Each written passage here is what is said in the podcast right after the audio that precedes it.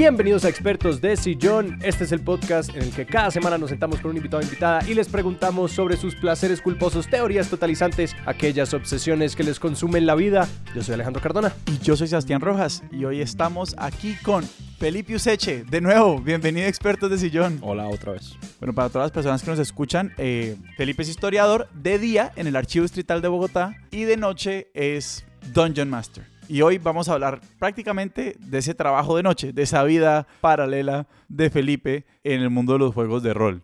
Y yo quiero empezar por una pregunta, porque creo que para muchas personas que no estamos como inmersas en el mundo de los juegos de rol, como el único juego de rol que existe es Calabozos y Dragones. Mejor dicho, ¿qué son los juegos de rol en general? Porque creo que la gran referencia que todos tenemos es Calabozos y Dragones y pues estoy seguro que eso no, no agota todas las posibilidades de los juegos de rol. Hay muchas formas de responder esa pregunta y, yo creo que la- en los 15 años que he jugado estas vainas la he respondido de muchas formas distintas. Pero yo creo que para comenzar y después si quieren nos metemos ahí en el, en el hueco del, del- del- en el hueco, pues yo diría que es un juego de mesa.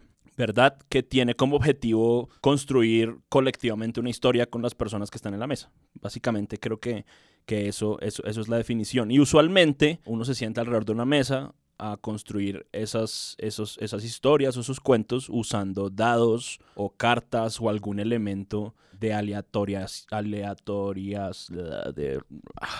Un elemento de azar. Ajá. Esa es la definición, digamos, de, de diccionario. Pero hay muchas más, más, más, más interesantes, como por ejemplo, yo creo que los juegos de rol son como el sadomasoquismo para la gente que le gustan las historias.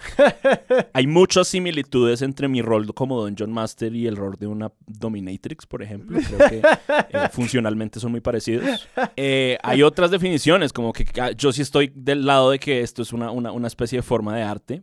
Eh, pero ahí sí es, es- supongo es mi arrogancia, pero también eh, mi experiencia. Pero entonces para desempacar esto un poquito antes de, de- de meternos más en el hueco en el que vos acabas siendo una dominatrix. Sí, sí. Dos cosas. Yo primero quiero hacer la acotación de que cuando vos decís ju- juego de mesa, no es que esté en desacuerdo, pero creo que puede conjurar una imagen e- errónea para alguien que está acostumbrado a Monopolio o Risk o parqués, ¿no? Como que no hay un espacio como restringido de juego, tipo un tablero, y no se comporta de muchas maneras. Como que la gran mayoría de la interacción ocurre como en la imaginación compartida de esto que vamos narrando. Sí, y, y yo creo que ahí eh, la definición, digamos, más precisa, si se quiere, de eso, es que el juego de rol es una conversación. Eh, Eso es básicamente lo que es. Es una conversación en donde las personas en la mesa tienen como unos roles en particular, principalmente dos. Uno son jugadores y hay una persona que es este Dungeon Master que tiene un rol distinto a los demás jugadores y en esa conversación a veces hay dados, a veces hay hojas, a veces hay otros elementos de juegos de mesa como tableros y fichas y cosas, pero como dice Alejandro, es, es cierto, eso no es indispensable para, para un juego de rol. Y antes de preguntarte por vos cómo entraste a este mundo de los juegos de rol, quiero preguntar por qué Calabozos y Dragones domina totalmente como la imaginación, especialmente de las personas que no se han encontrado con los juegos de rol, que si no están pensando en Calabozos y Dragones, cuando la gente dice juegos de rol, imaginan como estas aventuras de capa y espada, medievales, con ese tipo de fantasía, como que aunque no lo sepan, están pensando es en Calabozos y Dragones.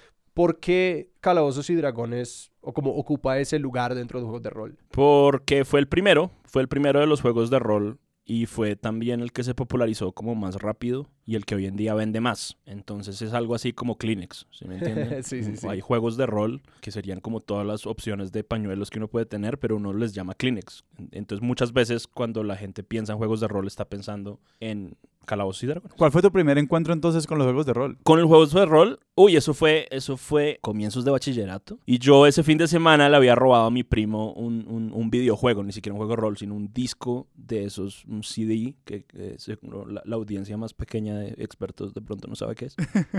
No mentiras. Un juego que era de un juego que se llamaba Vampiro la Mascarada. Y lo jugué, el disco se me quemó a la mitad porque era pirata, entonces solo pude entrar como al tutorial en el computador.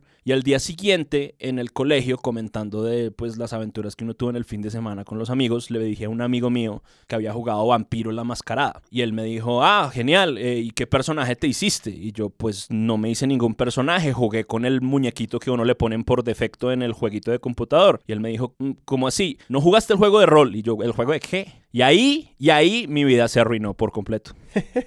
Pero entonces espérate, o sea, Vampiro la Mascarada era un juego de rol que también tenía un videojuego o dentro del videojuego había un juego no, de rol? era un videojuego basado en el juego de rol y ese fue el primer juego de rol que yo jugué. Curiosamente yo comencé jugando Vampiro la Mascarada. Ah. que es un juego de rol sobre ser vampiros en un mundo urbano contemporáneo medio noventero. Hicieron un juego de rol basado en las novelas de Anne Rice que se llamó Vampiro la Mascarada, en el que uno interpreta a un vampiro y pues cuando uno tiene como 15, 16 años y escucha metal y se cree darks, pues uno quiere ser un vampiro. Entonces... Ese fue el juego que, con el que yo comencé a, a meterme en el mundo de los juegos de rol y solo fue como dos años después, ya cuando conocí a otros amigos, que comencé a jugar calabozos y dragones. Pero entonces fue ese amigo el que te dijo, o sea, el que te hizo la pregunta, ¿quién te invitó a, un, a, un, a una de estos como juegos de mesa, juegos de rol? Pues porque uno de los problemas inherentes del juego de rol es que se necesita un grupo de personas bastante, como de un tamaño mediano al menos, y bastante comprometido para tener como una campaña convencional de, de larga duración. O sea,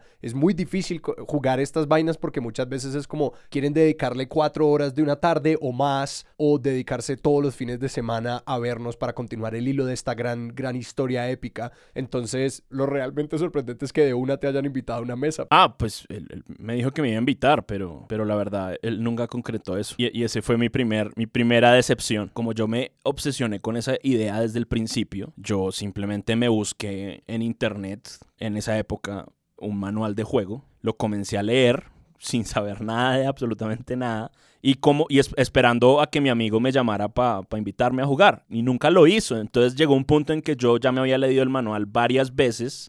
Estaba esperando para jugar y dije, a la mierda, weón. Yo, y yo mismo cogí y me junté con unos amigos, armé el grupo y decidí, decidí asumir el rol del Dungeon Master, que en, en Vampiro tiene otro nombre, se llama Narrador. Decidí asumir ese rol y jugar por mi cuenta en mis propias fantasías y así, así comencé. Entonces, eh, eso es algo también raro en este mundo. Usualmente uno juega en una, con una mesa de juegos de rol Sí. antes de llegar a ser Dungeon Master, como que uno adquiere un poco de experiencia jugando en, en ese rol. Yo no, yo comencé así en caliente Dungeon Master y yo decidí simplemente asumir, asumir eso y nadie quería tampoco hacerlo, o sea, es, es usualmente es tarea, o sea, uno, uno, el narrador se prepara y averigua, e Sí, investiga, no hacían ese rol. No, no se dedicaban a hacer esa tarea y entonces yo lo asumí y la gente como que le gustó, entonces yo seguí en, eso, en ese cuentico y, y me gustó mucho.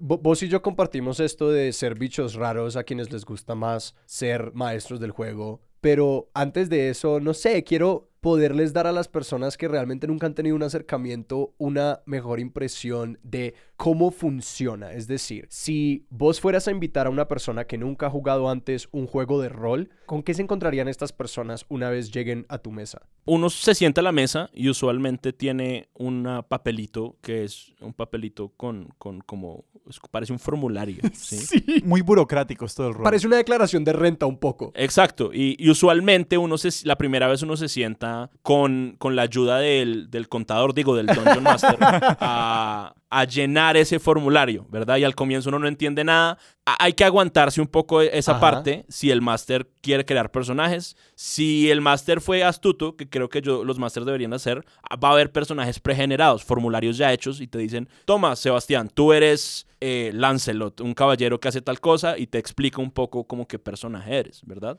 Y lo que haces es que tienes ese personaje, ese es tu personaje, comienza la sesión, el máster va a describir una situación, va a decir, están en tal sitio, está pasando X o Y, tu personaje está en esta posición. Y luego va a seguir esa descripción con una pregunta eh, implícita o explícita que va a ser como, ¿qué haces? ¿Verdad? Te va a decir, ¿qué haces tú? ¿Qué hace tu personaje? Y entonces ahí es donde entra Sebastián y dice como, yo quiero hacer tal cosa, dependiendo de, usando, digamos, los elementos verbales que se crearon en esa descripción, ¿sí? Y cuando tú dices, ¿qué haces? El máster puede decir, ok, eso, eso que dices ocurrió, o puede decir, lanza el dado para ver si ocurre de la manera que tú quieras. Lanzas el dado, el máster interpreta el resultado del dado según algunas reglas de probabilidad que de pronto hablaremos más adelante y vuelve a, a- comenzar ese ciclo. Y el máster describe la nueva situación dependiendo del cambio del dado y eso sigue y sigue así esa conversación. Es como, esto está pasando, ¿qué haces? Yo hago esto, eso cambia la situación de esta manera, ¿qué haces? Y se sigue así al infinito durante como lo que uno quiera, la verdad. Y eso me lleva un poquito como a la pregunta de la tarea que tiene que hacer el narrador o la narradora, el Dungeon Master, antes de empezar estos juegos. O sea, ¿qué andamiaje es el que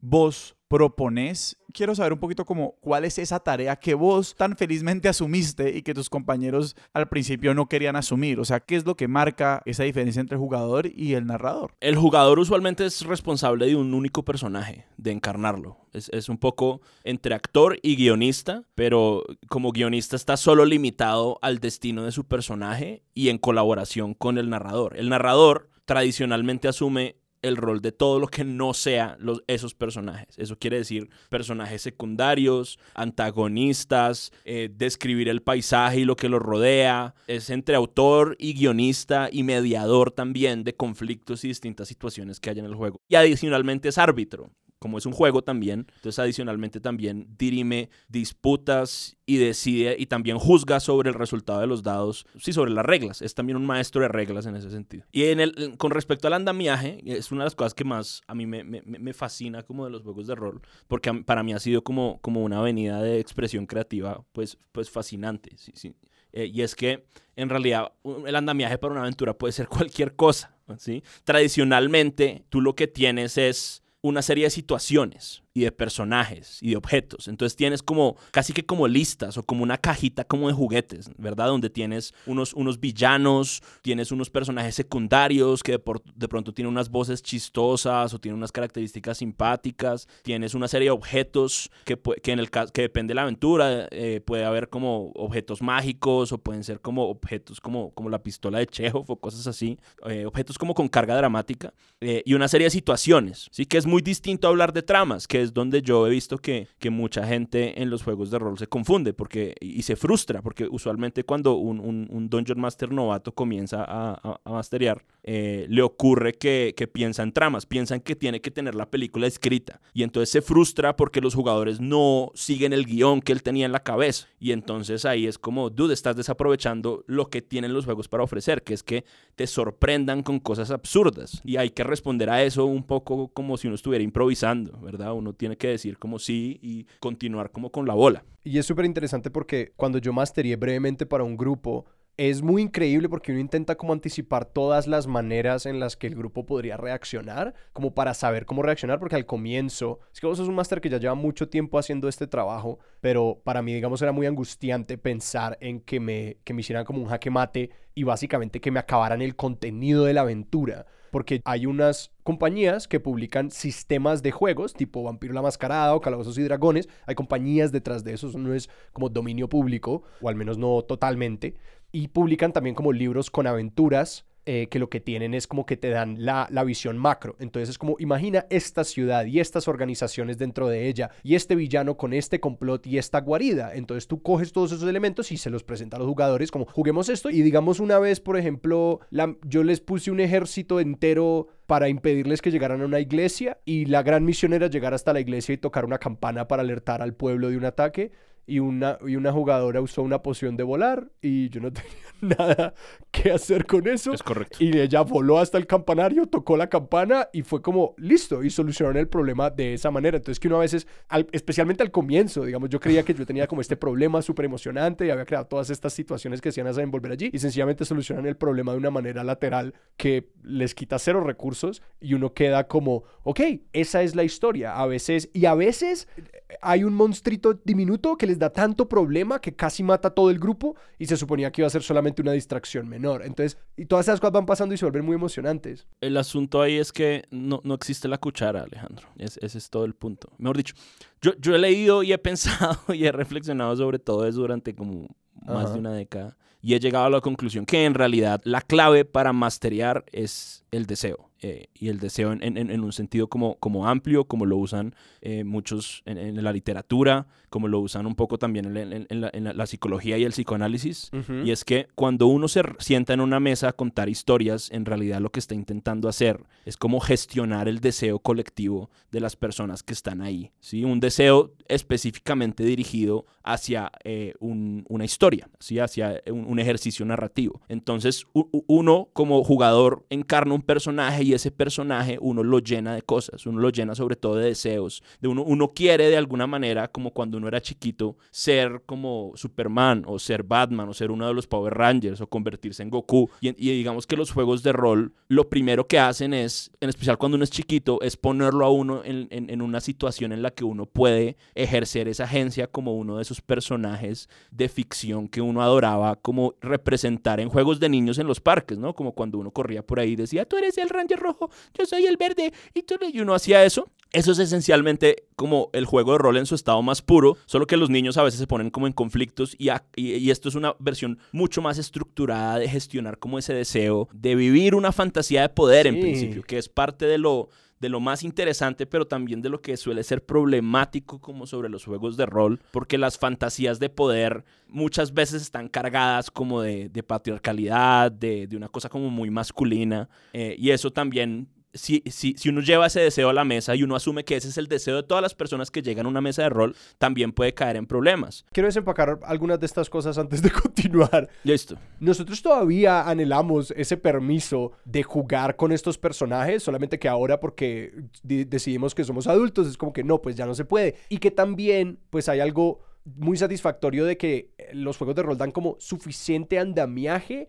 para que no se sienta como totalmente arbitraria ni nuestras decisiones ni el recorrido que vamos a tener. Como que hay suficiente estructura y suficiente reto y suficiente como aspectos de juego. Como que hay, hay tantos verbos que se pueden usar a la, a la hora de, de acercarse a cualquier encuentro, a cualquier situación en el juego de rol, que siento que a nuestros cerebros adultos les da como ese, ese pequeño dosis de estructura que necesitamos que no es como un juego libre total como el que hacíamos cuando éramos pequeños. Es que incluso creo que ese es el gancho. Ajá. Ese es justamente el gancho para no- nosotros adultos. Sí disfrutamos mucho como de usar la cabeza para cosas. Entonces cuando nos proponen como juegos de pensar o pensar en ideas o resolución de problemas, como que nuestro adulto es como, ok, esto, esto lo entiendo, esto, esto yo puedo entrar, está bien, vamos a, a- a hacer como resolución de problemas en un mundo medieval con elfos, whatever, me importan, me importan un pepino los elfos. Pero hay resolución de problemas, hay dados, hay matemática, no sé, hay cosas con las que mi adulto puede como negociar. Pero a medida que va avanzando el juego de rol, y es un poco también la, no la trampa, sino como el contrato que uno comienza a, a hacer como Dungeon Master con los jugadores, lo que, lo que uno quiere sacar es al niño interior que lo único que quiere es, es lo, que, es lo que decías, decíamos antes, ¿no?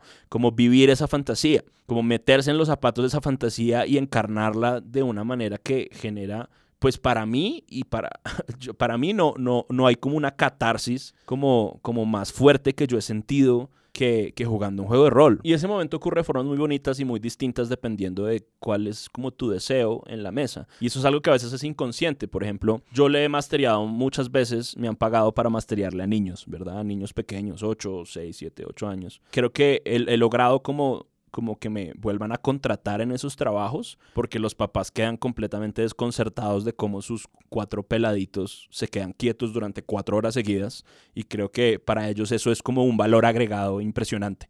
Entonces, eh, en una de esas ocasiones que yo estaba masteriando para un grupo de, de niños, había tres niños chiquitos, full como yo quiero ser Goku, yo quiero ser eh, Legolas, yo quiero ser Ben yo qué sé, lo que vean los niños hoy en día y querían como esa fantasía clásica de poder que dicho como de paso masteriarle como a hombres adultos de 30 años es exactamente igual que masteriarle a niños de 8 años salvo porque quizás los niños incluso están más abiertos a experimentar pero lo que ocurrió ese día es que ese día había también una, una niña chiquita jugando con, con, con, con los chicos y la niña estaba muy tímida no sabía muy bien qué hacer al inicio tenía un mago porque era el personaje que quedaba y, y más lo cogió y, y le gustaba no sé por qué la magia como que tenía como cosas como de hielo, de escarcha, de pronto porque en esa época salió Frozen o algo por el estilo. Sí. Y entonces estaba ahí tranquila como jugando, no, no, no estaba muy atenta ni muy concentrada en lo que estaba ocurriendo y eso está bien, uno puede desconectarse, conectarse, ¿sí? No hay que estar así como intenso todo el tiempo. Pero en un momento le tocaba actuar a ella, en un momento como crítico en la que estaban como, no sé, destruyendo un dragón o algo, lo que sea. Y le tocaba actuar a ella y todos los muchachitos como se pusieron a mirarla, ¿verdad? Y le dijeron que, que y, y me miraron a mí, yo le pregunté qué que quieres hacer. Y ella un poco como atropellándose las palabras dijo como, "Ña, yo, yo quiero eh, lanzar y congelar al dragón. Una cosa así me dijo. Y yo, bueno, lanza el dado. Y entonces lanzó el dado y a la la hora de lanzar el dado, sacó como el máximo resultado del dado, que suele ser como el, el, el, el mejor resultado posible que puedas tener. Y en ese momento los tres niños que había alrededor saltaron de la emoción, uno incluso se subió a la mesa y empezó como a saltar encima de la mesa tumbando las cosas, otro salió corriendo alrededor de la mesa y estaban gritando de la emoción, como vitoreando a esta muchachita por lo que acababa de hacer. Ajá. Y en ese momento yo vi el rostro de esta chiquita, se le abrieron los ojos y vi que estaba sintiendo algo que nunca había sentido, como una, una emoción Sí. y, y como un heroísmo y un poder, digamos, Sí. que, que- que se notaba que nunca lo había sentido. Y me miró y sonrió y en ese momento supe como que ella iba a jugar rol el resto de su vida. Porque yo sé, yo he tenido esa mirada, yo sé lo que se siente. Entonces es muy bonito ver como esos momentos y esas cosas ocurrir y a medida que crecen, digamos, que, un- que uno crece como con este, con este hobby y esta afición, uno cada vez explora como deseos en esa narrativa, y quizás más complejos o no sé si llamarlos así porque no, no, no quiero poner como, una jerarquía en ese sentido, pero uno puede sí explorar cosas como muy distintas. Entonces, por ejemplo, recientemente en un- una campaña de juego de rol que creo que es la mejor que yo he hecho en, en toda mi vida, digamos, tuvimos como un duelo por un personaje de ficción muy fuerte. Un personaje de ficción murió en el juego y las personas que estaban en la mesa se pusieron tristes. Y volviendo de pronto al tema de- del samosoquismo, yo estoy ahí para como abusar emocionalmente de los personajes de manera consensuada, eso es claro, consensuado, eso es la clave. Sí, sí, sí. Porque lo que quieren ellos es catarsis narrativa, que, que como, como si escuchan el episodio de Expertos de Sillón con Fernando Mejía, pues sabrán que tiene que ver es no solo con, porque es con la acción dramática, ¿no? Con la tragedia. Ajá. Hacer eso y lograr hacer eso y, y- y simplemente sentarse durante seis horas como un adulto, a hablar de un mundo de ficción y a sentir cosas con la intensidad de un niño de mundos de ficción, a mí me parece que es para mí invaluable y a mí me da vida como Ajá. hacer eso y pensar en eso. Yo tenía una pregunta, Pops, volviendo un poquito a esta idea de las fantasías de poder. Sí. Porque vos, digamos, en toda la historia uno ya, ya es claro y, y yo intuyo pues como que ha habido igual un crecimiento tuyo muy grande, no solamente como narrador o como Dungeon Master, pues sino también en, en, en vos que estás buscando de ese ejercicio y que, y que, y que rol cumple, suena un poquito redundante, los juegos de rol en tu vida. Y quería preguntar por...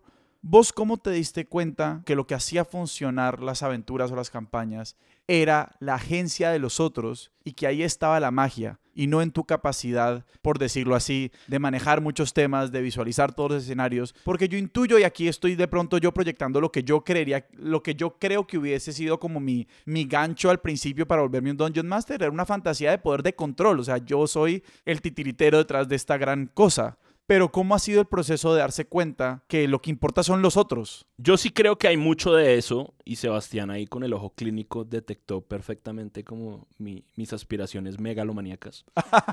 Yo sí creo que hay mucho como que me gusta de como tener ese control, ¿verdad? De, de ser como el guionista de esta historia. De, de tener como la arrogancia también de decirle a mis amigos, parce, regálenme seis horas de su tiempo todas las semanas y los voy a llevar por un viaje increíble. Que yo siento que es como una arrogancia de cualquier persona que, digamos, hace algún tipo de trabajo creativo, ¿no? Ajá. Que quiere como crear algo y que ese crear algo genere como, como, como algún tipo de respuesta en su interlocutor, ¿verdad? Y en este caso son mis amigos cercanos y uno recibe ese, esa, ese, ese, esa, esa retroalimentación de una, entonces es aún más como satisfactorio porque es ahí en vivo. Entonces, sí hay mucho de eso. Pero con respecto a lo que tú dices como de ese viraje, digamos que el viraje ahí existe es porque el juego no, no, o sea, el juego no existe si no hay jugadores. Y los jugadores no están ahí para escucharlo a uno como pontificar sobre cosas. Entonces, de alguna manera, el Dungeon Master sí tiene como este complejo de Dios, pero es un Dios bastante mediocre porque es un Dios en el que apenas los jugadores dicen, ya no quiero jugar más. Pierde todos y absolutamente todos sus poderes. Me llama mucho la atención eso que decías de gestionar el deseo, porque ¿cómo ha sido tu experiencia empezando a interpretar y a intuir como los diferentes matices del deseo de muchas personas diferentes? Yo creo que es entender que lo que, lo, lo que sale de la cabeza de uno puede ser como fascinante y uno puede ser una persona muy creativa y muy imaginativa, pero en realidad el, el momento en el, que, en el que eso como que cobra vida y en el que eso de verdad se vuelve no solo como, como unas fantasías, unos delirios individuales, es cuando uno deja que el deseo de uno se toque por otra persona, ¿sí? Y al- en ese encuentro se pueden transformar las fantasías de uno en cosas aún más placenteras, siguiendo la metáfora, ¿verdad? De lo que uno se las había imaginado en un principio. Y eso ha sido muy bello de ver porque también he descubierto como cosas como narrador, ya como pensando como una persona que le gustan las historias, en las que al parecer me va bien y, no sabía que, era algo, algo bueno y algo que deseaba narrar justamente porque no había jugado con personas en la mesa que habían manifestado ese deseo. Entonces al inicio sí, al inicio tú tienes sobre todo en la adolescencia un montón de, jóvenes y chicos con sus fantasías de poder medio, medio heroicas, ¿no? de espadas y cosas así.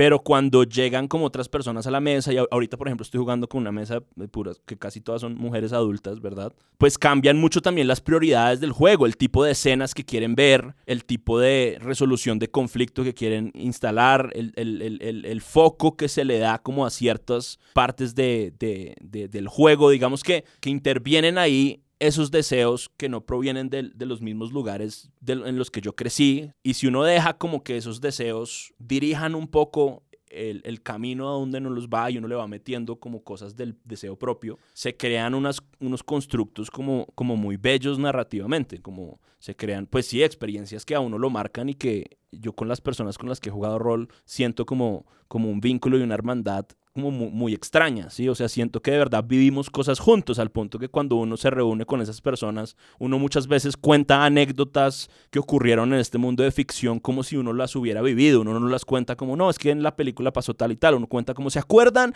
cuando hicimos tal y tal cosa y el rey nos dijo que, ay, qué tiempos aquellos? Entonces, creo que ese es, ese es el punto, como si, si uno se deja contaminar de ese deseo, el deseo de uno sale como potenciado y ahí se crea como un círculo virtuoso de de, creación colectiva, pensaría yo. Yo te quiero preguntar por cómo se viven las distintas tensiones que surgen en la mesa, proveniendo desde ambos lados, porque de hecho algo que me encanta hacer es como leer las historias de terror, como que yo tengo un patos ajeno por entrar a estos grupos, por ejemplo en Reddit o en distintos lugares donde se, donde se registran pues las historias de absoluto terror de las personas que han tenido malas experiencias en Calabozos y Dragones, ¿no? Como que porque de la misma manera que uno puede tener estas experiencias absolutamente catárticas y hermosas, pues uno en malas manos, en un mal Dungeon Master, o con un, o con un jugador problema, se la puede pasar muy mal. Digamos que yo creo que la mayoría de historias de terror que ocurren en los juegos de rol son el resultado de comprometer como ese acuerdo básico del juego de rol, que es poner en entredicho la agencia de los jugadores con sus propios personajes. Por ejemplo, hay, e, ese es como el, tema, como el límite también de la agencia. A veces, a veces hay, hay un personaje que es, que es como famoso en, en, los círculos como, como un personaje como chistoso y que no encaja en los juegos de rol, que le llaman como el Edgelord. Entonces es este como hombre con un pasado trágico que es un lobo solitario y que no trabaja bien con ah, otras sí, personas. Sí, sí. Pero el juego de rol es como... Cooperativo.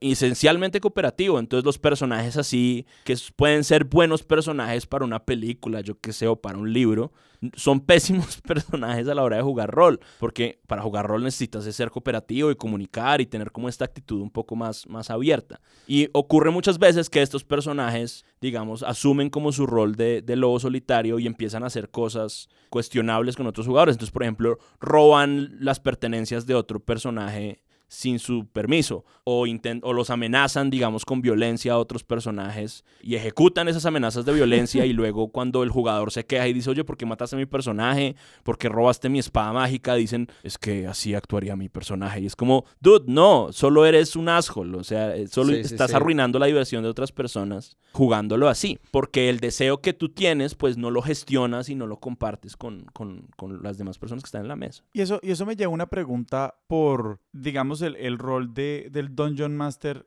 y ya como la responsabilidad como afectiva o, emocional frente a las personas que están jugando, porque pues yo me imagino que uno también en, en la posición de, de, narrador o de narradora termina siendo como entrenador, acompañante, terapeuta, porque me imagino que es natural que al menos un jugador novato, yo me imagino a mí mismo como implicándome un resto emocional y psicológicamente en mi personaje y que se borre ese límite casi que de una forma absoluta. Entonces, como me imagino metiéndome en problemas o también como obstaculizando el, el, el, el desarrollo de la aventura por taras como digamos personales o psicológicas, pues que no tienen nada que ver con el juego ni el personaje que escogí. Entonces te quería preguntar un poquito por vos cómo has navegado ese mundo y vos ya como qué relación tal vez más personal terminas desarrollando con las personas que juegan con vos. Yo juego por lo general con mis amigos y todas las personas con las que yo he jugado se han vuelto como amigos muy cercanos a mí. Esa afirmación es muy circular.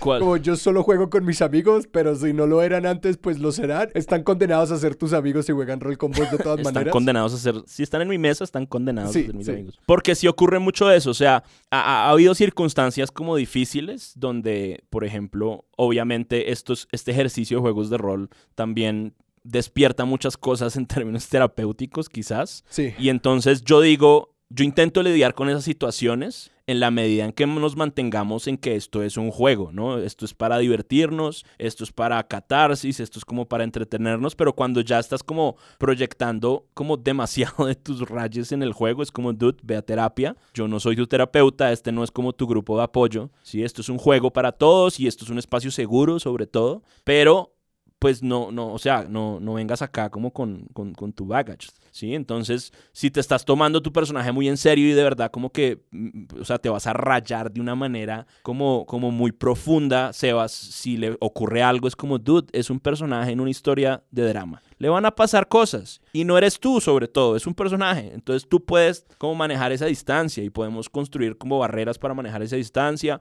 Puedes además decirme, es que yo no quiero que a mi personaje eh, lo ataquen arañas porque yo, yo como jugador tengo miedo a las arañas. Entonces eso para mí es como, no, es un trigger, una gonorrea. Entonces es como, ok, entonces no va a haber arañas, no va a haber arañas. En- Entonces es toda una discusión también sobre como, como esos límites y esas barreras, ese consenso y una serie como de mecanismos, que eso es algo que se ha tocado mucho hoy en día, ¿no? Como mecanismos de consenso para advertirle como a las personas como, ok, esto no lo quiero ver, esto no quiero que ocurra, como hacemos como ciertas escenas como clásicas de ciertos géneros, digamos, Ajá. que sean como interesantes en términos narrativos, pero que de verdad no, no contribuyan como a, a una angustia innecesaria en la mesa. Pero sí, hay un poco de todo lo que tú dices, Sebas, como de, de- de coach y de, de medio terapeuta un poquito, pero pues ese no es mi rol, mi rol es, es- yo también estoy ahí para entretenerme, todos estamos ahí es para vivir una historia de ficción entretenida, mientras logremos como mantener como ese aspecto lúdico, pues todos los sentimientos ahí son, son, son válidos. Y que para aterrizar una de las ideas sobre como de, de consenso y de los deseos de los jugadores allí, por ejemplo, como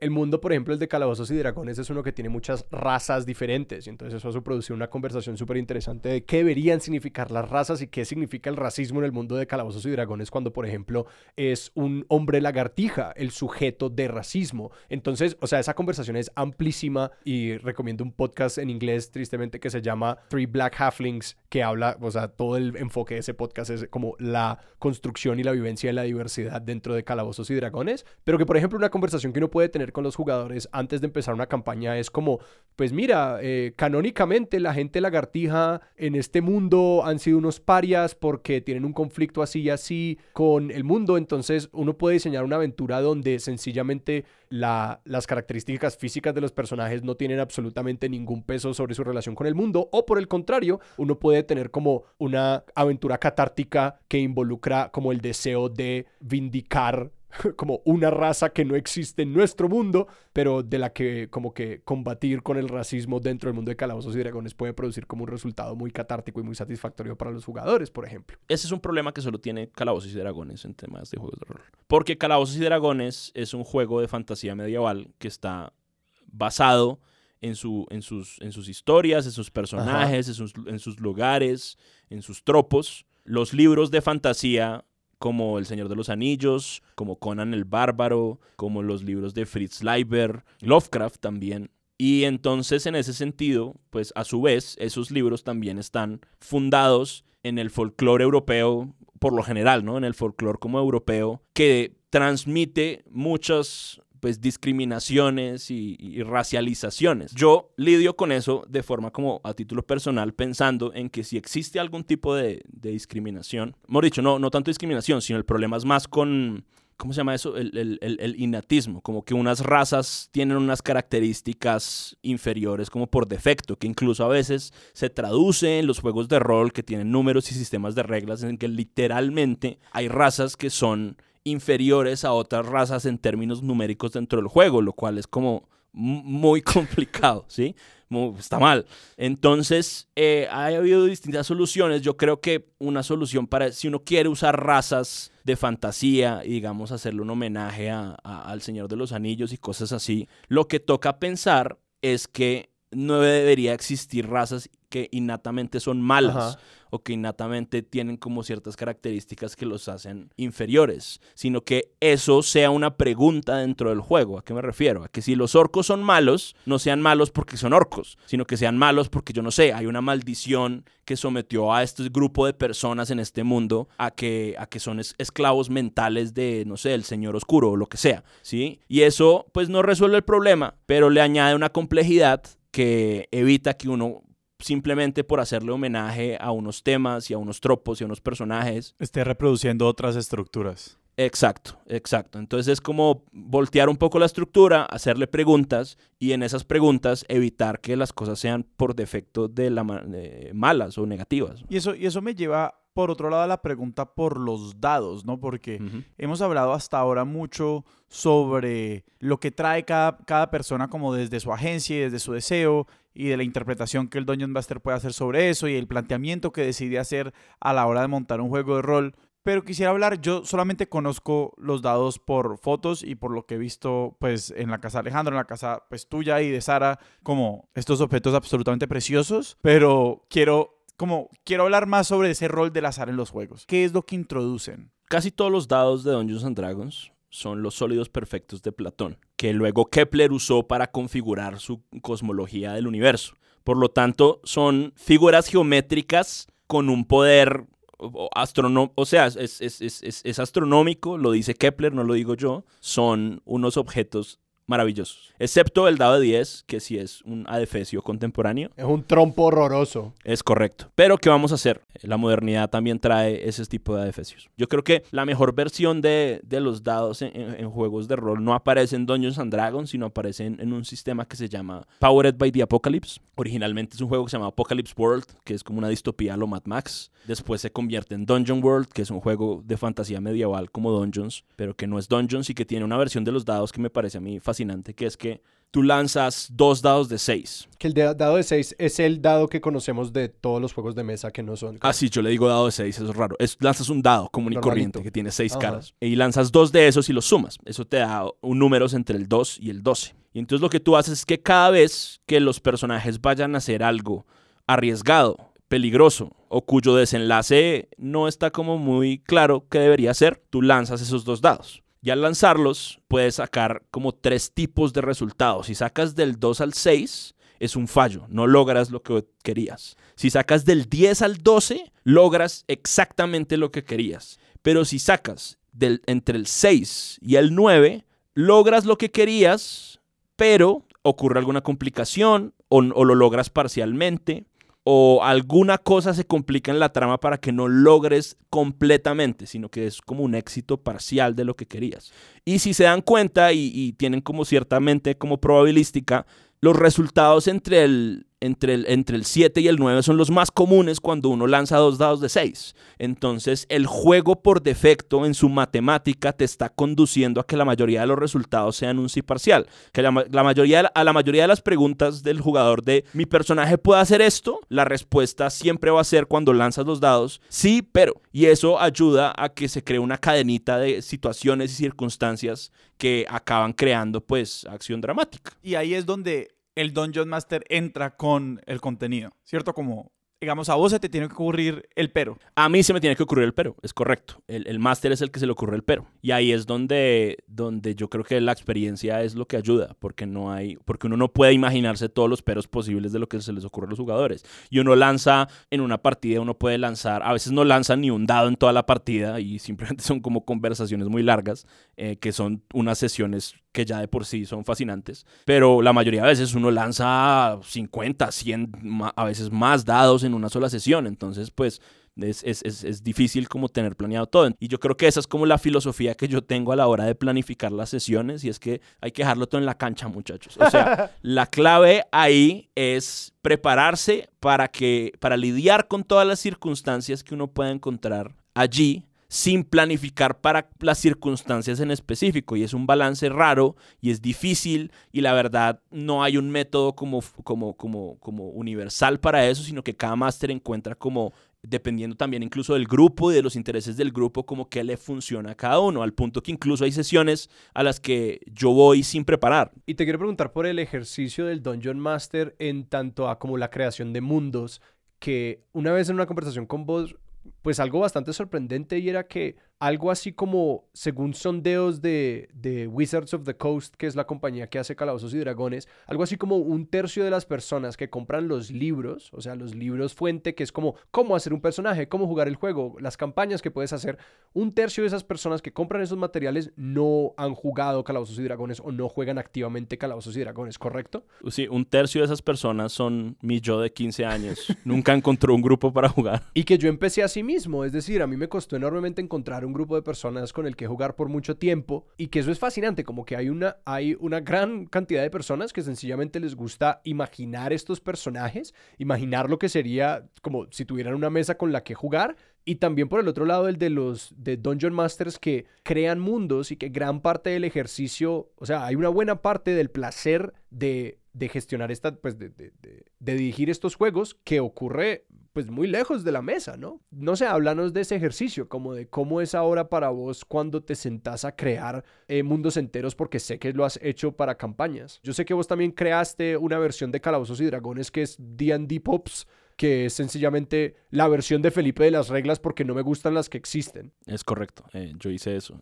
Un documento de 90 páginas y que se los Es absolutamente psicótico. No. O sea, eso lo llaman word building, parte de eso, de, eso ¿verdad? O, theory crafting, como diseñar teorías y construir mundos. Y yo creo que en el tema de construir mundos, digamos que es una afición que no se limita a jugar rol, ¿no? Digamos, ahí sobre todo como el rol además es un producto muy gringo, muy anglosajón. Eh, se conecta mucho también con todo este mundo literario de, de, la ficción fantástica y de la ficción para adolescentes, ¿verdad? Como todo ese mercado editorial que es bien chiquito, digamos, en, en los países de nuestra habla, pero que es gigantesco por allá. Entonces hay mucho, se sobrelapan mucho como esos intereses. Entonces uno puede encontrar muchos, mucha gente muy fan de hacer esos mundos que nunca ha tocado un libro de juegos de rol, pero que usa muchas veces herramientas digitales o técnicas que hay en manual de juego de rol para crear esos mundos, ¿sí? De manera bastante como célebre, eh, Patrick Rothfuss, el, el autor de El nombre del viento,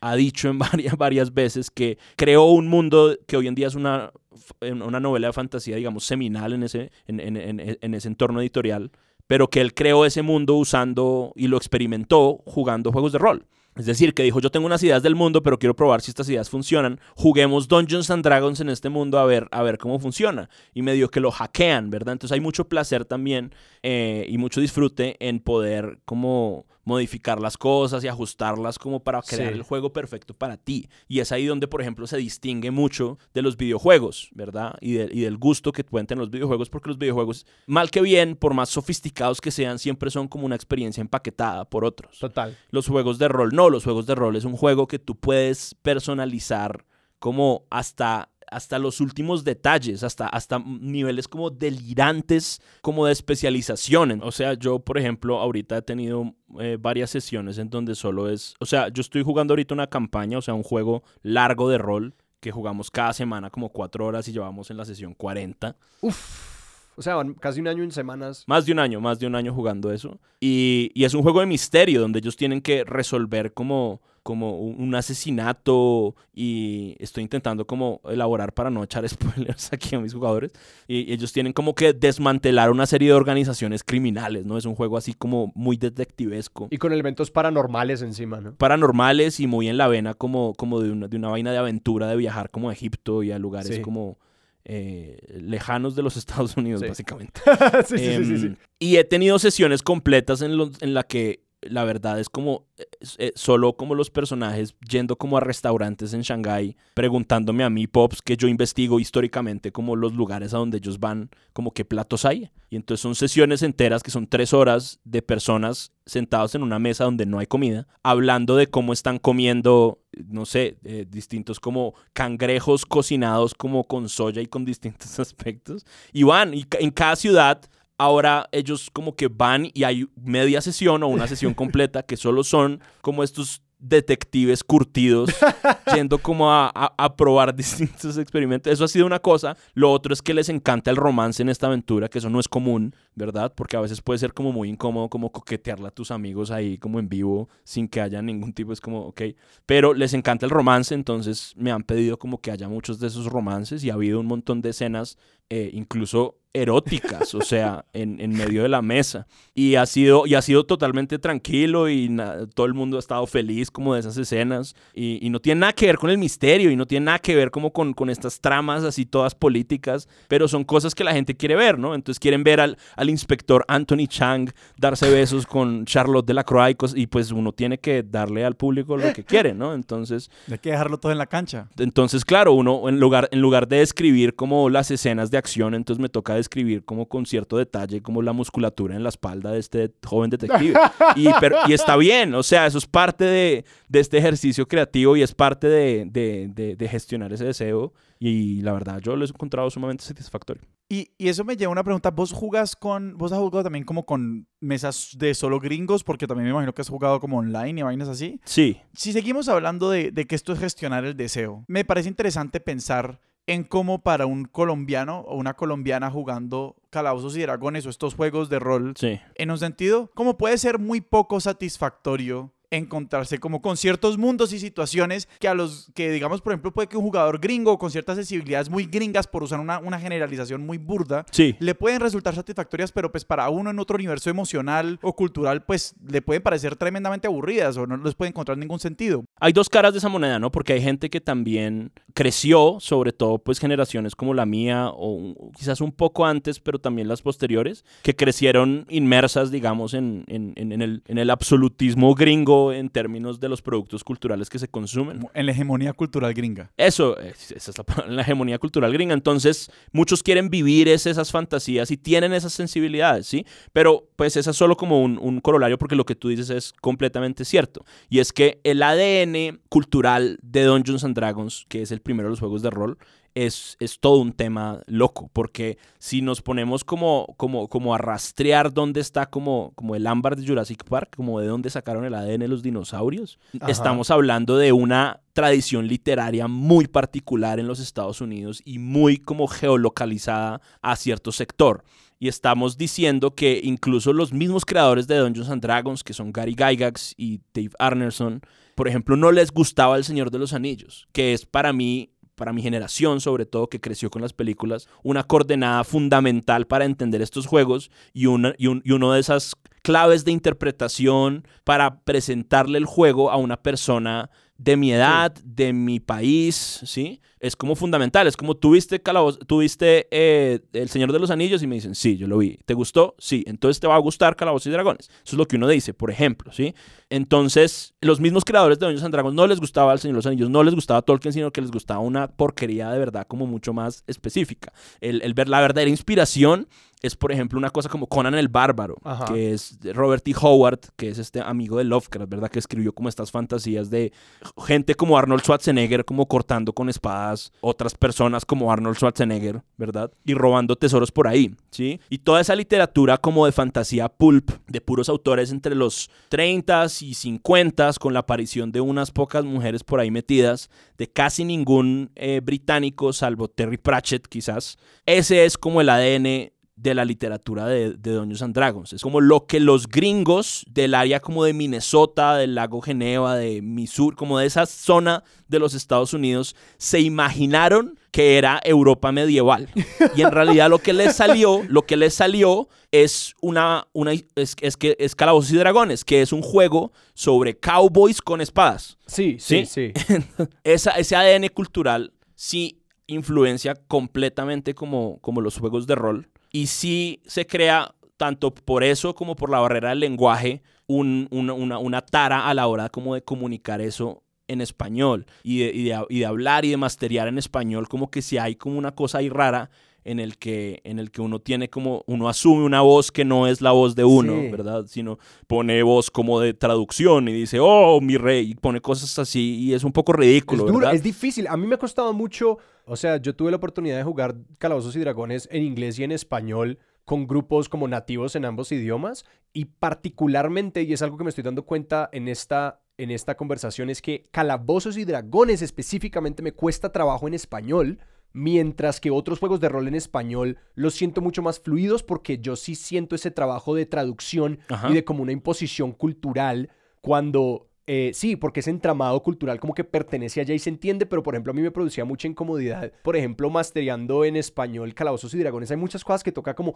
explicarlas y traducirlas y que eso le disminuye mucho a la fluidez del juego. No, y que las, las aventuras luego suenan como, no sé, como Arturo Pérez Reverte, o sea, suenan como algún libro de esos de, de, de- en, en- en castellano españolete, o sea, uno Sí. se siente de verdad como muy arcaico Sí, en ciertos aspectos. pues que yo lo pondría en contraste con un género como el que estás jugando ahora con esta otra mesa, que a mí me parece como que está mucho menos tocado por ese por esa imaginación, como que no, no es tan omnipresente esa imaginación, eh, por ejemplo, americana, ¿no? Del, del, del, del mundo medieval. Y me refiero a eso, como de la novela de detective y este contexto internacional y la policíaca, como que no no obliga tanto a ir a esos tropos, a esos lugares, como que no se siente tanto esa presencia, entonces que por lo menos para mí fue mucho más fácil acercarme a ese mundo como en una mesa jugando en castellano. Mi política, como para, para acercarme a los juegos de rol en ese sentido, es la antropofagia, que es... Originalmente los antropófagos eran un- una vanguardia principalmente brasilera, porque tuvo representantes en Latinoamérica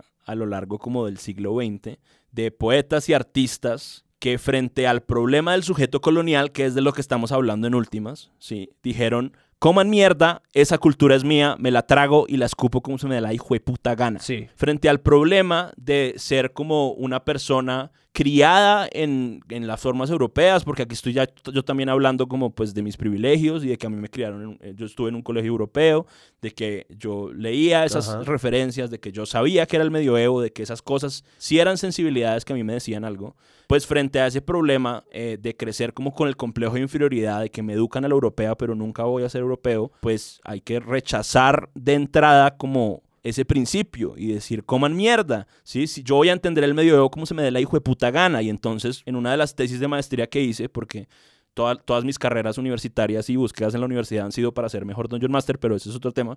Una de las tesis que yo hice fue como un, delirio vikingo, pero que ocurría en manglares, porque me vale culo y yo quiero, no sé, que Ragnar pelee como en manglares contra serpientes que no existen, ¿sí? Y es como simplemente mandar a la mierda eso. Y saber también que calabozos y dragones y que ese contexto medieval no es el único mundo donde uno puede jugar y, y- y- y- y que es sumamente como flexible y personalizable lo que uno puede hacer en ese mundo con simplemente sistemas de probabilidad, porque si uno le quita como todos esos elementos culturales, al final lo que queda igual sirve, es como un andamiaje ahí de matemáticas, como lo que dijimos de los dos dados de seis. Eso no tiene una carga cultural. Y tú puedes ahí insertar en general lo que uno quiera y sobre todo hoy en día que esa discusión incluso en el mundo gringo es una discusión que están teniendo todo tipo como de creadores eh, negros de distintas etnias de distintas orientaciones de género pues están justamente hackeando todos esos juegos de rol y quitándoles un poco eh, porque los aman igual pero quitándoles un poco como todas esas cargas que, que tienen históricamente de ser pues un juego inventado por unos señores blancos cuarentones que vivían como en sus sótanos y comían pizza en Minnesota entonces, sí, o sea, hay que, hay, hay que quitarle esas cosas y tragárselo. Eso no, no es, no es un, un límite para el disfrute y jugar otros juegos.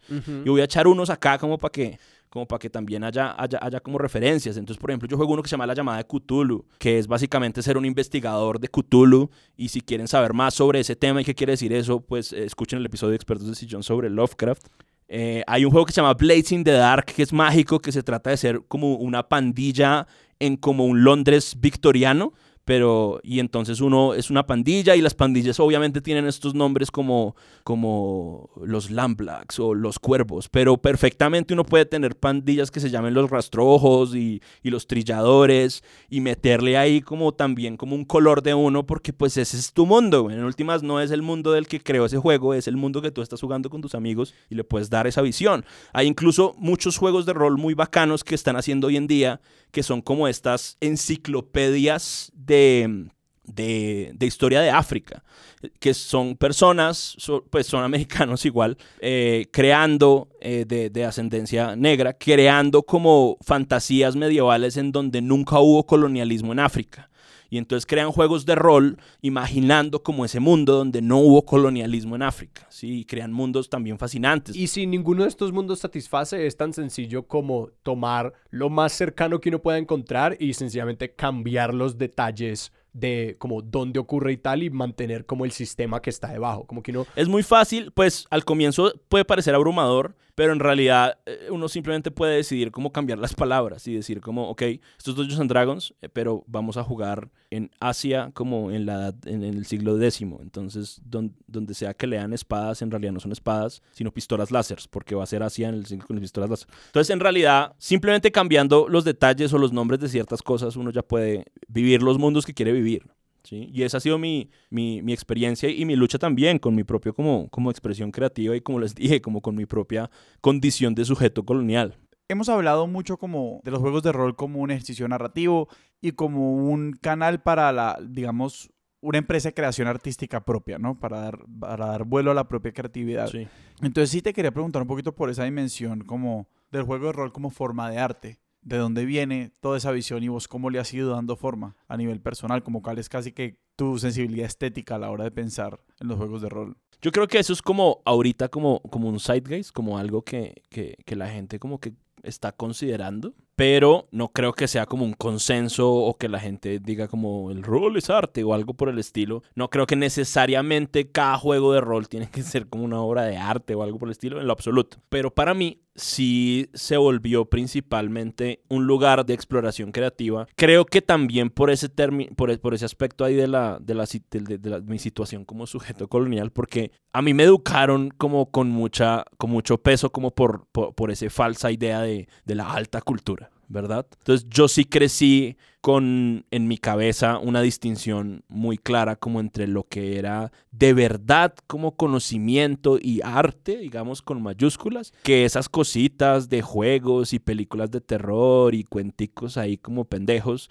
que sí le pueden gustar, digamos, a Felipe mientras esté chiquito, pero que no, que si se va a dedicar al arte o al conocimiento, pues sí tendrá que meterse en, en- en- una de las asignaturas y leer a los autores que son y etcétera. Entonces, yo sí crecí mucho con esa, con esa, con esa barrera en mi cabeza. Entonces, lo que ocurre ahí es que cuando yo exploraba distintas cosas que estaban como bajo ese rubro del canon o de la alta cultura, siempre sentía como la necesidad de satisfacer lo que uno espera del canon y la alta cultura. Entonces, digamos que ocurre mucho. O sea, si uno lee a Dostoyevsky o uno lee como a Gabriel García Márquez, a uno le tiene que gustar o le tiene que gustar. Uno no puede decir como, esto, esto me aburrió, ¿sí? Uno puede ser ultra crítico o que le guste o decir, no puede decir uno, esto, esto me parece aburrido. Y por la misma razón, uno tampoco puede como exacerbar como en elogios y en análisis y en pensamientos y en ideas sobre una película como Halloween o sobre cualquier película de terror o una comedia barata, no se espera que uno elabore así cosas, unas, unas cosas muy fuertes, ¿sí? Y el rol para mí fue un espacio que como era considerado como baja cultura en mi entorno inmediato, inmediatamente me dio libertad para explorar como todas las cosas que de verdad quería explorar. En los últimos años, sobre todo, mi principal como inspiración para el rol no son los libros, no son los libros de fantasía, no son los libros, sino son las películas. A mí, a mí me encanta el cine, me encanta tama, además el cine de, de la peor calaña también, me encantan las películas de terror, me encantan todas esas ficciones históricas que son malísimas, me encantan. Me encantan también las películas de detectives, y en los últimos años me he dado cuenta que ese es principalmente como mi, mi brújula estética para pensar los juegos de rol. Entonces, en, en, en, en términos, como no puedo escribir guiones para películas, ¿verdad?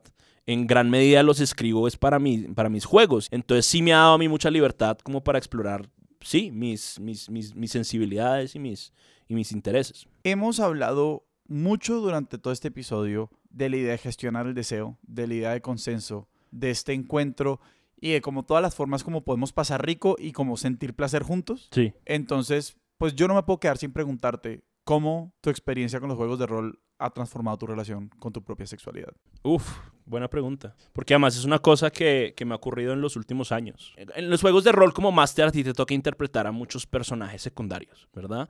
Y esos personajes secundarios pues son pieles. Son pieles que tienen como sus propias coordenadas culturales dentro de esos mundos. Entonces, a mí me ha tocado en las mesas pues asumir, digamos, estas pieles temporales, ¿verdad? De, de, mujeres, de hombres, de hombres de distintas sexualidades a la mía, de mujeres de distintas sexualidades a la mía, de monstruos, de bestias, de espectros, de todo tipo como de distintos seres. Y de alguna manera durante ese tiempo que tengo que interpretarlos y para crear, digamos, la ilusión de que, de que son reales, tengo que de alguna manera asumir lo que, lo que como máster y como narrador y como autor yo he visto eh, que son sus coordenadas culturales y, personales e identitarias, ¿verdad?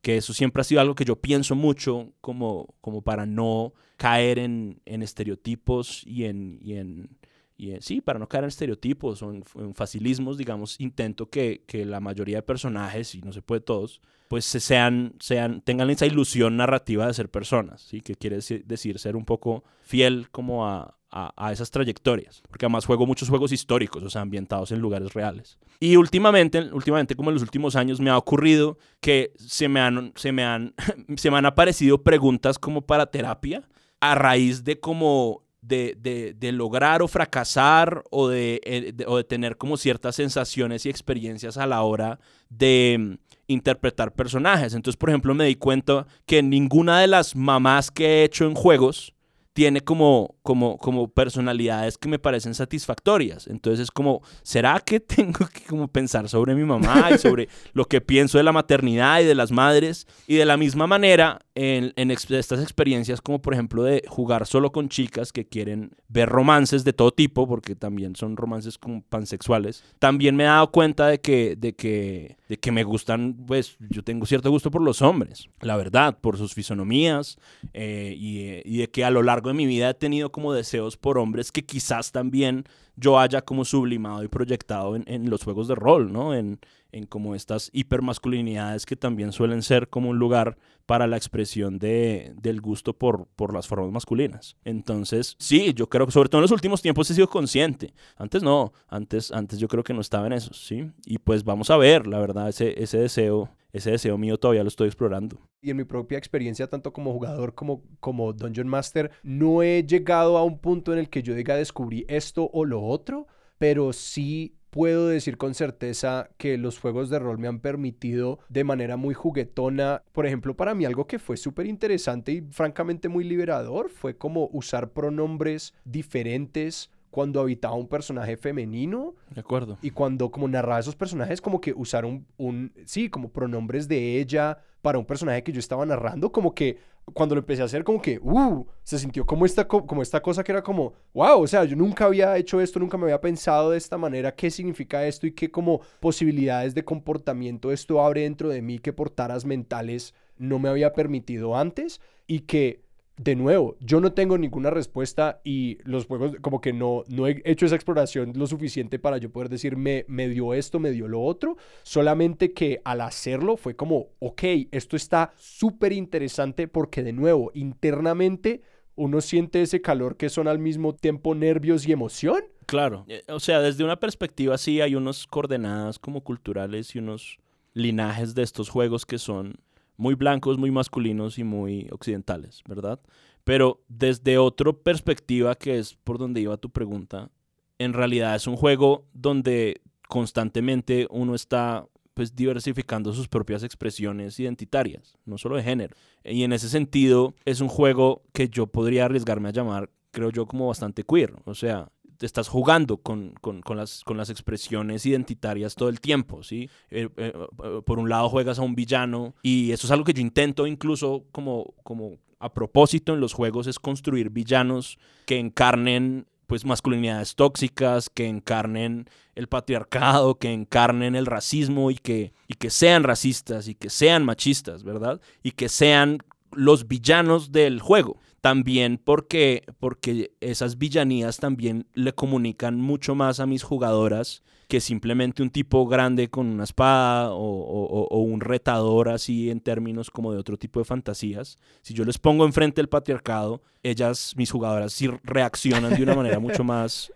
pues personal y emocional. Sí. Y, y, se crean como circunstancias muy interesantes a mi parecer narrativamente, que a mí también me permiten procesar muchas cosas desde mi masculinidad. También me permite analizar mis propios, pues mis propios sesgos, mis propias taras, ¿no? Y qué siento cuando de frente le digo a una de mis mejores amigas, pues cosas misóginas, ¿sí? Con mi voz y la veo a ella a los ojos y le digo esas cosas, obviamente está en un contexto de ficción, pero digamos esa superposición y esa juxtaposición también genera como cosas en mí que me han permitido examinar pues a mí mismo.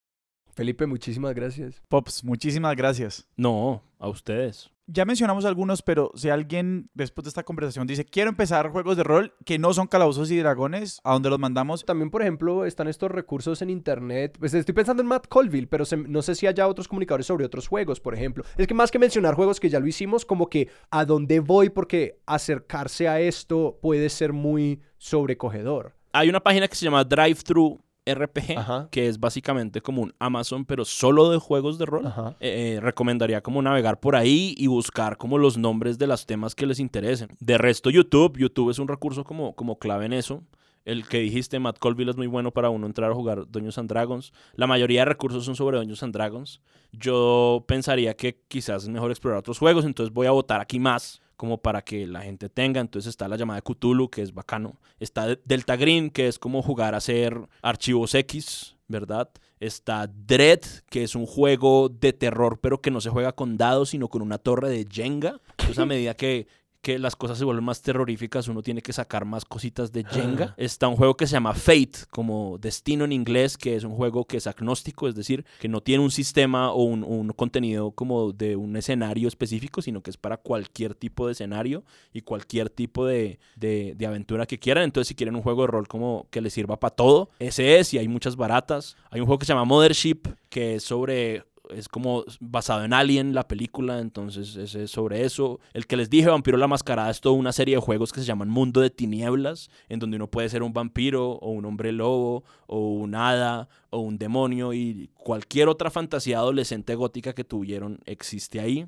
Hay un juego, un juego que se llama Fiasco, que es muy bueno y lo recomiendo para la gente que de pronto no le puede gustar los juegos de rol, que es un juego de rol que se juega sin máster, sino que tiene unas reglas para crear como películas tipo de los hermanos Cohen, como, eh, como esta de, de- Fargo. Fargo, como Fargo, exactamente, como Sí. unos, unos, unos, unos desastres espectaculares. Sí. Hay un juego que se llama Kingdom, que es un juego de rol en el que uno no juega con personajes, sino que intenta crear como un reino. Entonces uno asume como una especie de, de rol de una divinidad en este reino y crea como los destinos de generaciones y generaciones. Hay juegos de rol basados en todas las franquicias que quieran. Entonces hay uno de Game of Thrones, hay uno de El, el- de Señor de los Anillos, hay uno del, de The Witcher, ¿verdad? Eh, entonces... Si quieren jugar en el mundo de Harry Potter, estoy seguro que existe el juego. Solo tienen que buscar como Harry Potter RPG o Harry Sí, Potter sí. juego de rol. Entonces, digamos, ahí hay material. Pops, y la gente, si la gente te quiere seguir a vos y a tus proyectos, ¿a dónde los podemos apuntar? Eh, al mi Twitter, que es Felibustero, y la O es un cero. O a mi página de rol que se llama juegarrol.com. Pops, de nuevo, muchísimas gracias. En serio, Sí, muchísimas no. gracias. No, a ustedes. Sebas, ¿a nosotros dónde nos pueden encontrar en redes? A nosotros nos encuentran en Twitter como arroba expertosillón, en Instagram como arroba expertosdesillón y nos pueden escribir a nuestro correo expertosdesillón arroba gmail.com. Si quieren, también pueden hacer parte de nuestra comunidad de oyentes en Discord y para eso, pues tienen que apoyarnos en Patreon. Eso es una forma de ayudar a que este proyecto siga funcionando y lo pueden hacer en patreon.com slash expertos de sillón. Nuestra música es de Juan Esteban Arango, nuestro logo es de Sebastián Márquez y Expertos de Sillón es un proyecto de Sillón Studios producido por Sara Trejos con el apoyo de Paula Villán. Yo soy Alejandro Cardona. Yo soy Sebastián Rojas, esto fue Expertos de Sillón, hasta la próxima.